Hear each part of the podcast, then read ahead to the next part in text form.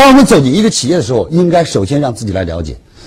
当然，今天我们的很多员工走进企业，相对比较幸运了，因为企业里面有企业的文化，有企业的培训，有人力资源。当你来了以后，他首先会领着你一步步的延伸了解企业。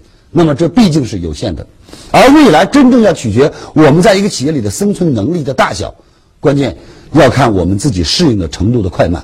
各位，这对我们来说重要不重要？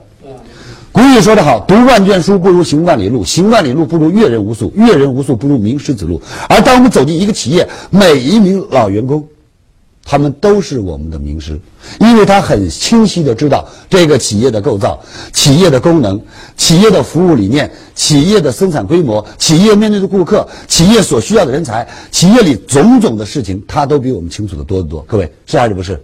当我们去请教的时候，当我们去询问的时候，当我们能够去。接纳的时候，这对我们一起入职的人来讲，谁了解的多，谁将会适应的早。各位，是不是这样？所以今天我们要考虑说，每当我们走进一个新的环境，我们要学会归零，让自己真正的能够俯下心来。我在中国传媒大学做演讲的时候，呃，有很多的大学生和硕士生，他们问我一个问题，他说：“李强老师，您步入商海十几年，到今天您成为中国一个知名的这样的培训师。”在全国拥有七十多万人聆听您的课程，那么多的光盘在社会上发行，我想问您，您的成功秘诀是什么？您能不能用一句最简单的话告诉我？我笑着跟他们说，两个字叫谦虚。那么后面同学问我，为什么谦虚就可以导致你今天成就呢？我说，大海为什么会波澜壮阔？是因为它低于地平线，正是因为它低于地平线，海纳百川才波澜壮阔。一个人如何能变得博学多才，是因为他谦虚，愿意请教。我们天生以来没有自己知道的东西，任何的事情在我们大脑当中，首先我们明白它是一个符号。各位是还是不是？是不是这样？所以，我们大脑里存在的符号的多少，符号的内容直接会影响到我们言谈举止、行事、坐卧，我们所有的行为举止就会成为我们最终的行为，而行为一定会变成结果。各位是不是这样？